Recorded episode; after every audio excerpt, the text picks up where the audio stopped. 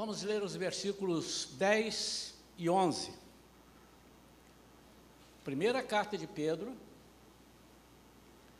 capítulo 4, versículos 10 e 11. Diz assim: Servir uns aos outros de acordo com o dom que cada um recebeu, como bons administradores da multiforme graça de Deus. Se algum irmão prega, fale como quem comunica a palavra de Deus.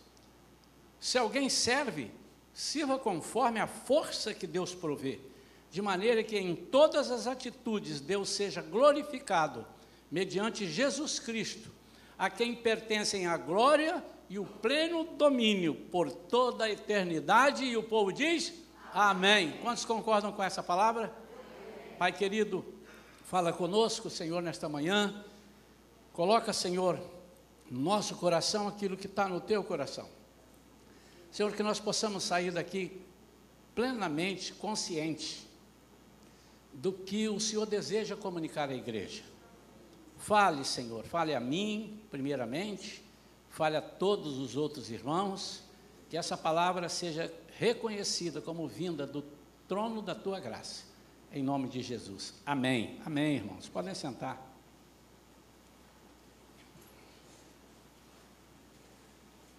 Eu dei um título a essa mensagem hoje: Chamados para servir.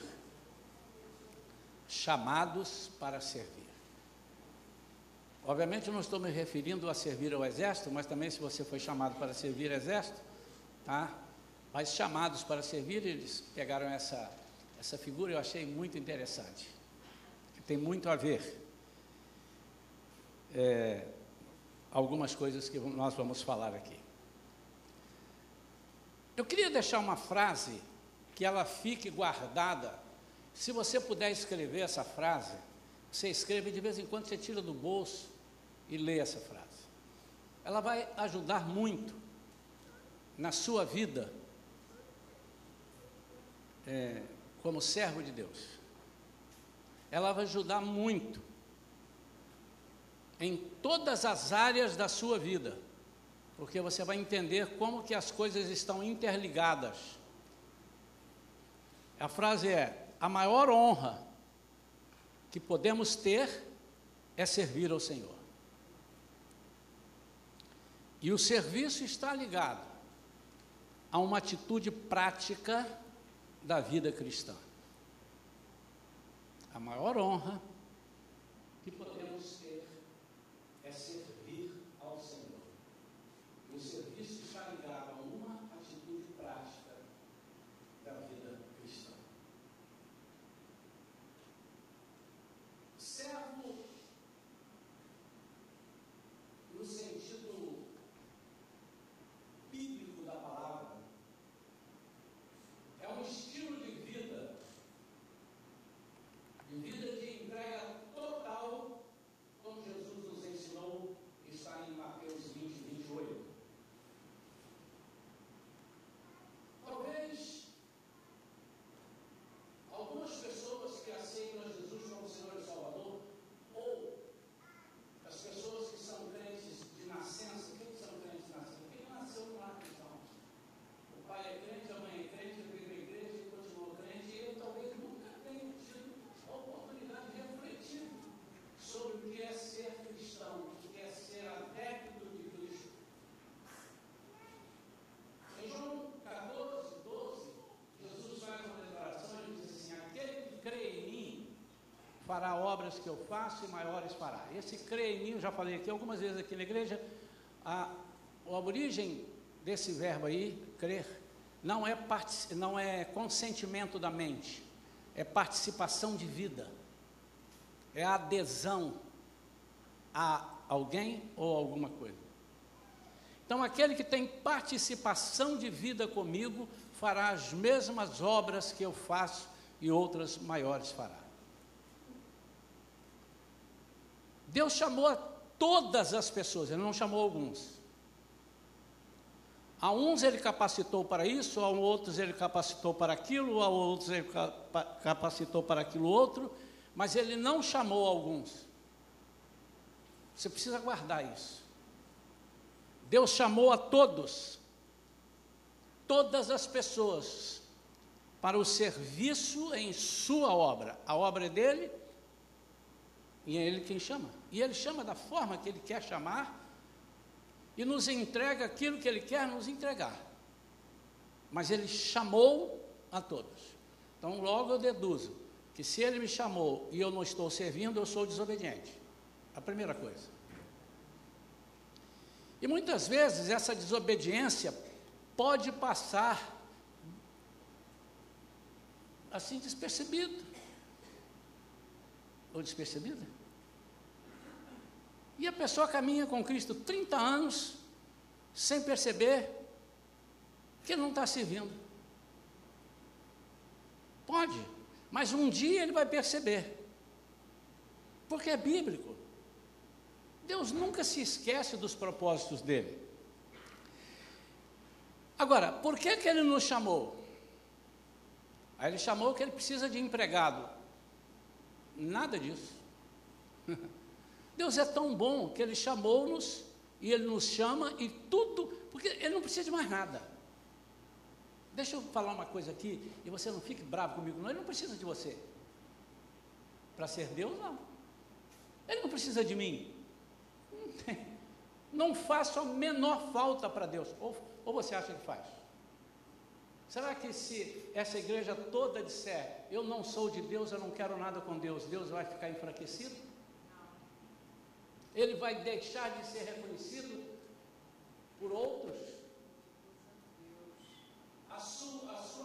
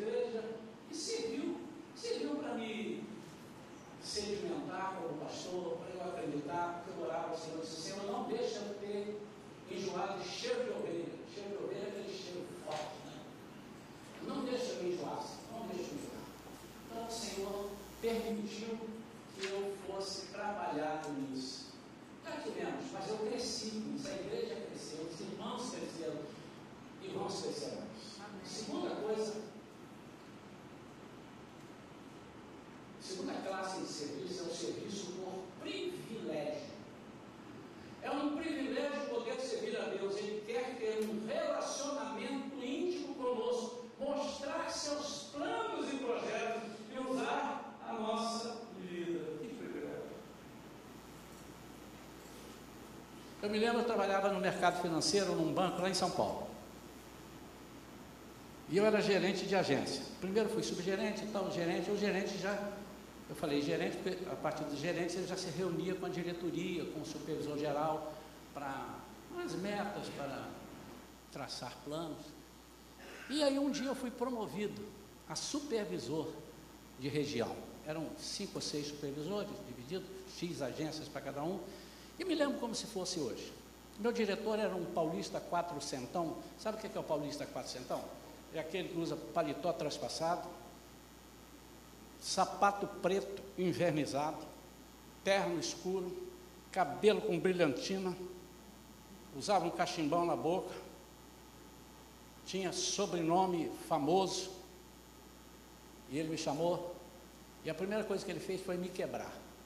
Eu era muito brincalhão, eu chegava na, na reunião de, dos gerentes, falava umas coisas e tal, e todo mundo ria e tal, mas eu ia conquistando, eu era assim. Aí ele me chamou e disse assim: Zazá, senta aí, Zazá. Vamos bater um papo. Lembro como se fosse hoje essa cara, super simpático.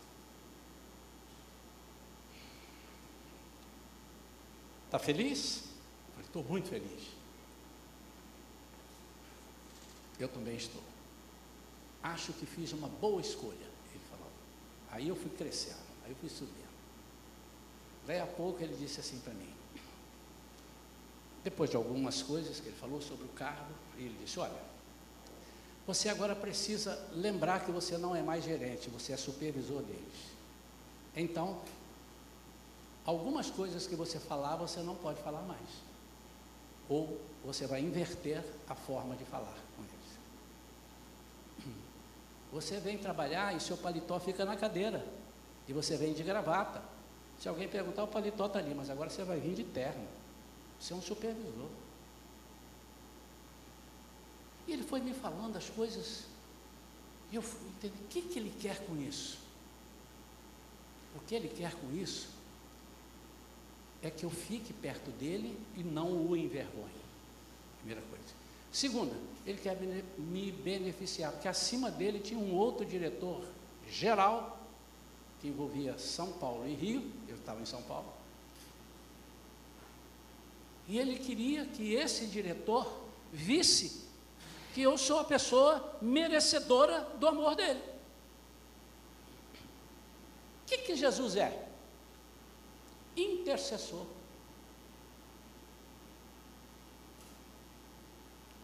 Quando chegar uma petição ou chegar formos apresentados o trono de Deus, Jesus está à sua direita para dizer assim: pode receber. Esse aí é o Zazar. Esse é a Leila. Conheço a Leila.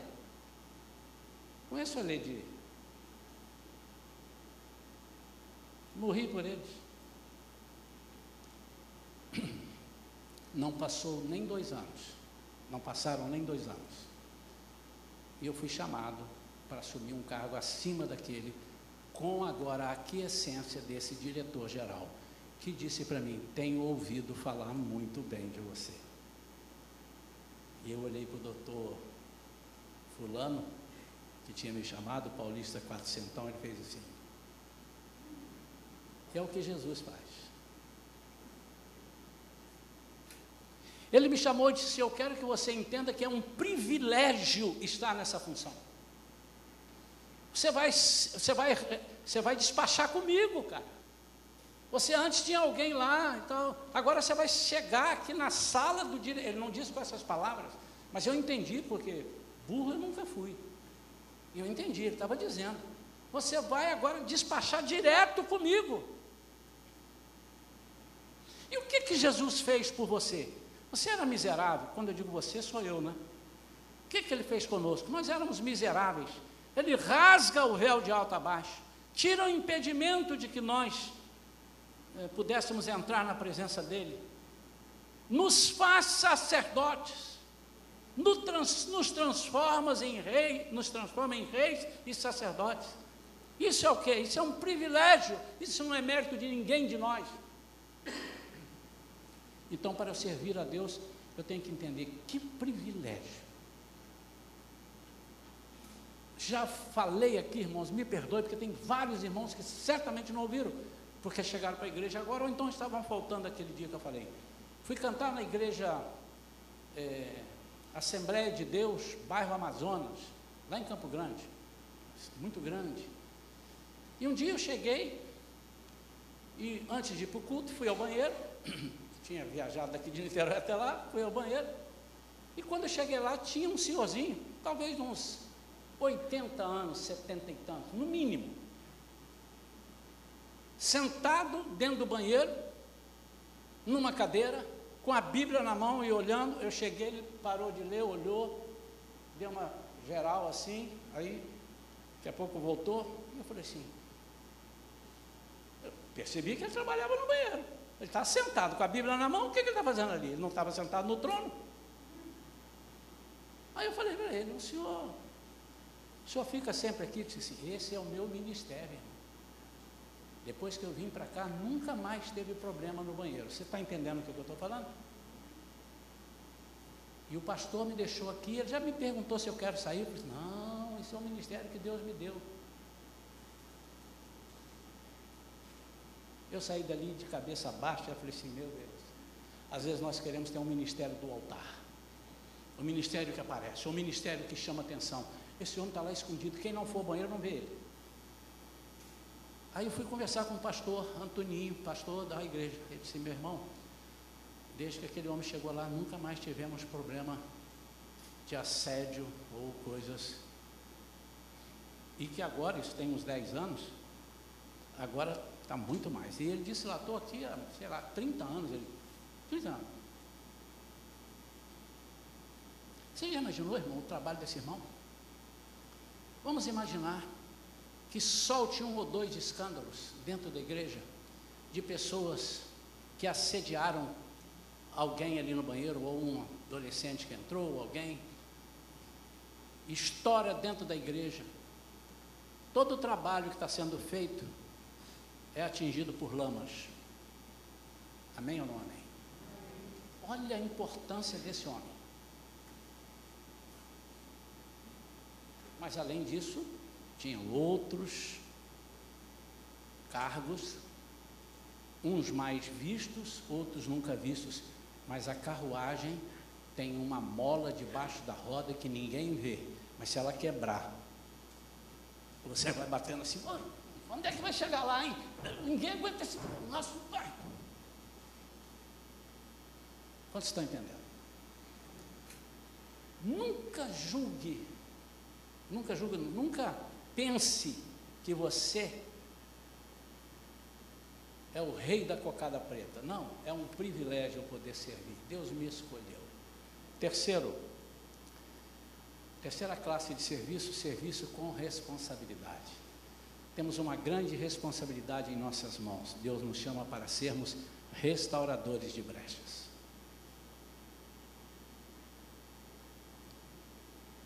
Esse é o nosso principal desafio.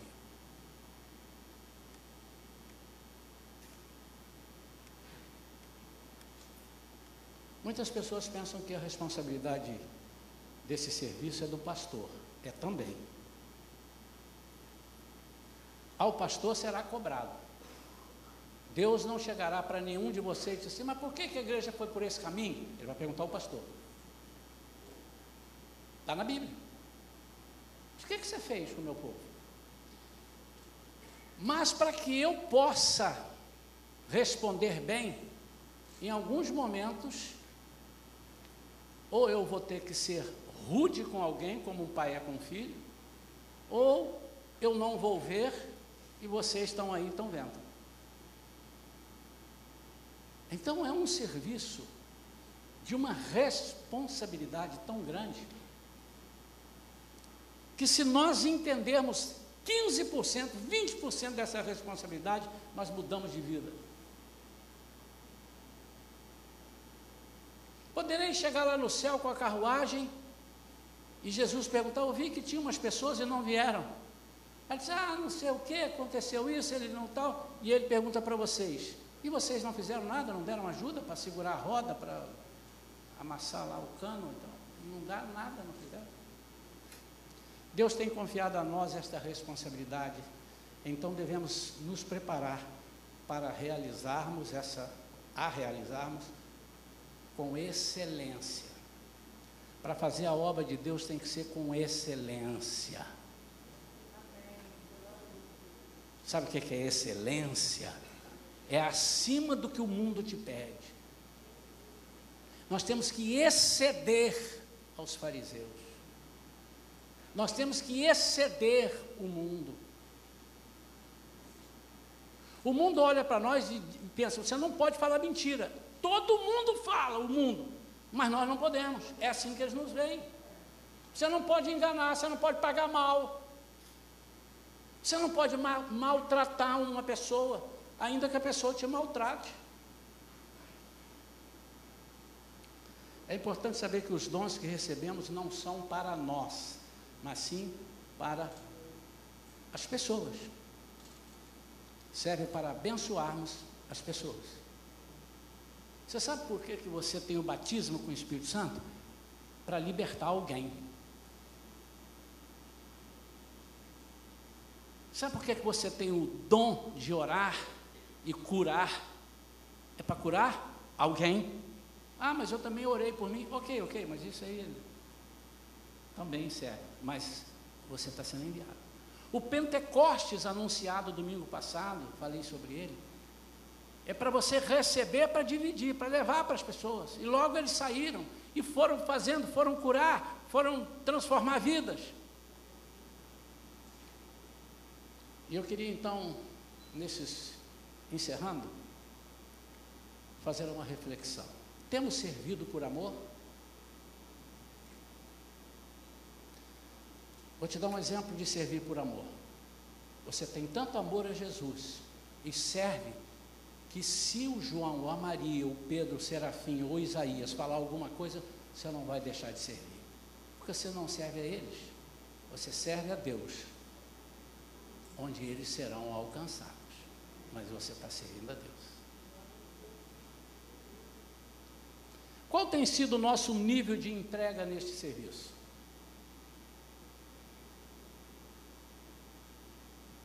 Algumas pessoas, vamos repetir isso, tá, irmão? Vamos massificar isso. Algumas pessoas dizem: se eu não preciso vir à igreja, eu posso ficar em casa, de lá eu ouço a palavra. É verdade, mas de lá você não serve. Você tem que estar aqui para servir, eu preciso de você, irmão. Tem que olhar aqui, senhor, irmão Francisco, faz um favor para mim, meu irmão. Vai ali fora daqui do vidro, estou vendo uma pessoa aflita lá. Eu olhei para Por que, que eu olhei para o Francisco? Certamente foi a primeira pessoa que me vem à cabeça agora, nesse minuto, para aquilo ali ali. Eu falei, ele vai alcançar, porque o cara é grande, ele é altão também, ele vai lá, ele vai. Será? Você precisa vir para servir.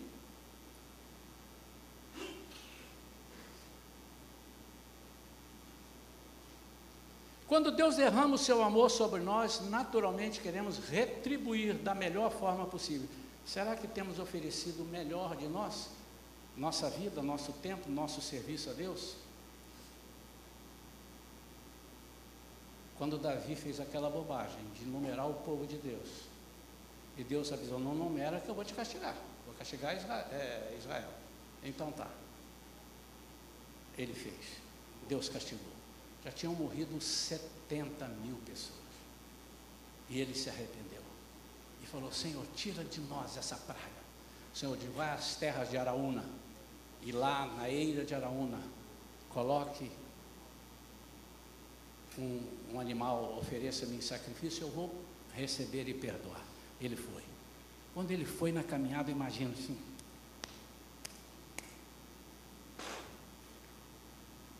Não reconheci o amor de Deus. Me tirou lá daquele lugar que eu estava com cheiro de, de ovelha lá, e me trouxe para ser rei. Me deu vitória, porque não fui eu que venci, eu sou tão baixinho, tão pequenininho, e fui derrotando todo mundo. Como é que eu me julgo maior? Ele deve ter pensado um monte de coisa. Eu vou retribuir isso. Não, não, não, não, não tem jeito. E ele chegou lá, Araúna disse, o rei está ali, o rei Davi está aí, está com a comitiva enorme, é, eu vou lá. Oh meu rei, oh meu rei, calma, calma, calma. Eu vim aqui para oferecer um sacrifício a Deus. Ele me disse que fosse aqui na tua eira, no teu terreno.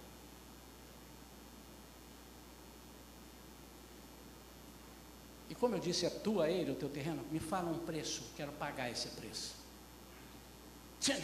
Oh, rei, não brinque comigo, rei. Não brinque comigo. Fica com o terreno. O senhor quer o quê? Uma ovelha? Vou te dar ovelha, vou te dar lenha, vou te dar o azeite para os manjares, vou te dar tudo. Ele disse: Não, eu quero pagar, porque eu não quero oferecer ao meu Deus nada que não tenha valor para mim. Só quero oferecer a Deus o que tiver valor, oferta digna do meu rei, nada inferior. Se no altar me chamar o meu melhor, vou lhe entregar, não vou oferecer a Deus o que nada me custar. E qual é o altar? É esse aqui? Também.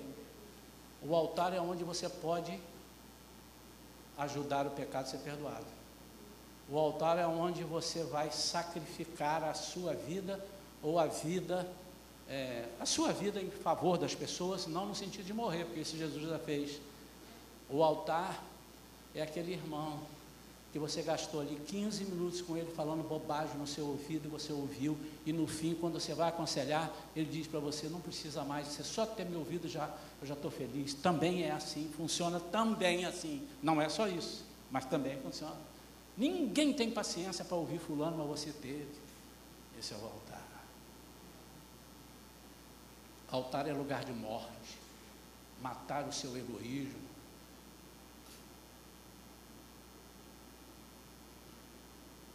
Temos valorizado os dons e talentos que Ele nos deu?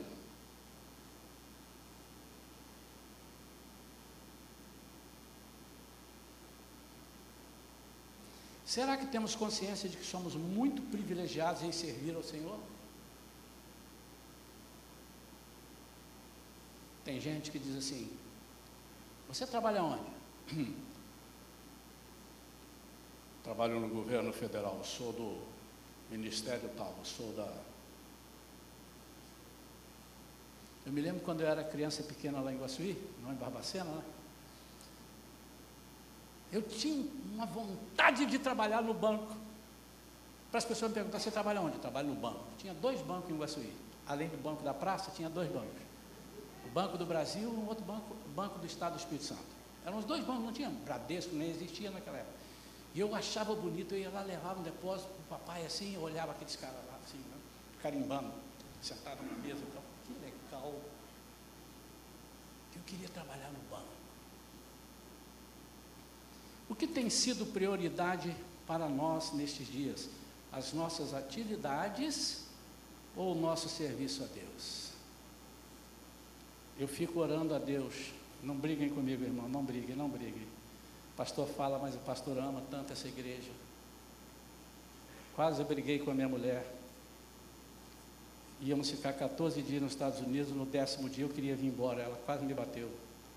Mas já não, estou com saudade da minha igreja, estou com saudade da minha casa, estou com saudade do meu banheiro, acreditem, saudade do banheiro. Banheiro é um negócio que faz falta na, hein? na casa dos outros. Ah, meu Deus do céu, ou então, enfim. Que Deus tem feito por nós.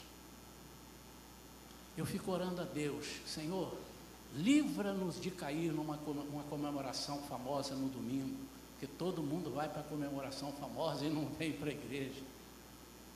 Senhor, não, não permita que isso. Por quê? Irmãos, com cinco a gente toca a igreja, foi com 14, 11 que ela começou, a Ledia estava lá. Mas não é isso. Se eu tenho 400, são 400 orações intercessoras. Se eu tenho 400, são 400 para segurar e dividir. Oh, era 200, cabia 15 quilos para cada um, agora caiu para 5, porque chegou mais gente.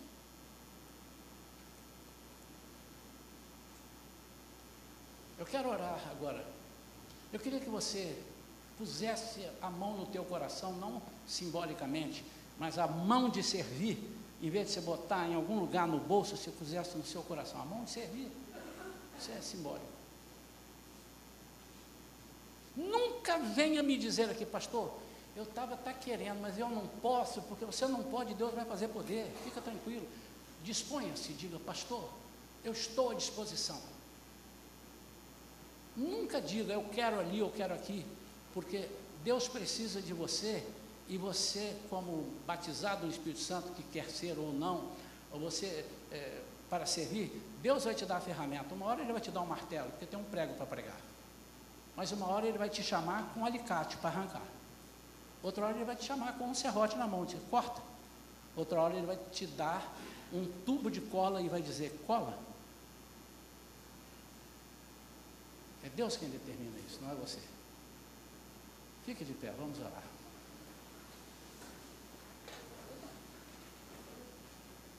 Pai, obrigado. Em nome de Jesus, Senhor, não queria que essa palavra voltasse vazia. Não, o Senhor sabe que eu não queria. O Senhor sabe o que, que eu falei com o Senhor quando o Senhor nos deu essa palavra, o que, que nós estamos pretendendo, o que, que nós estamos precisando fazer para sermos mais ainda. O Senhor sabe, a gente tem conversado. Então ajuda, Senhor, para que cada irmão nesta manhã compreenda. Além disso, tem alguns irmãos que não estão aqui, viram à noite. Que esses irmãos dessa manhã falem para esses irmãos da noite. No mínimo assim, vem cá. Assista essa pregação no YouTube. Deixa eu ministrar sobre a sua vida. Deixa eu orar por você, porque Deus tocou em mim. Eu agora fui designado a orar por você, para que Deus toque em você. Senhor, que nós possamos fazer isso.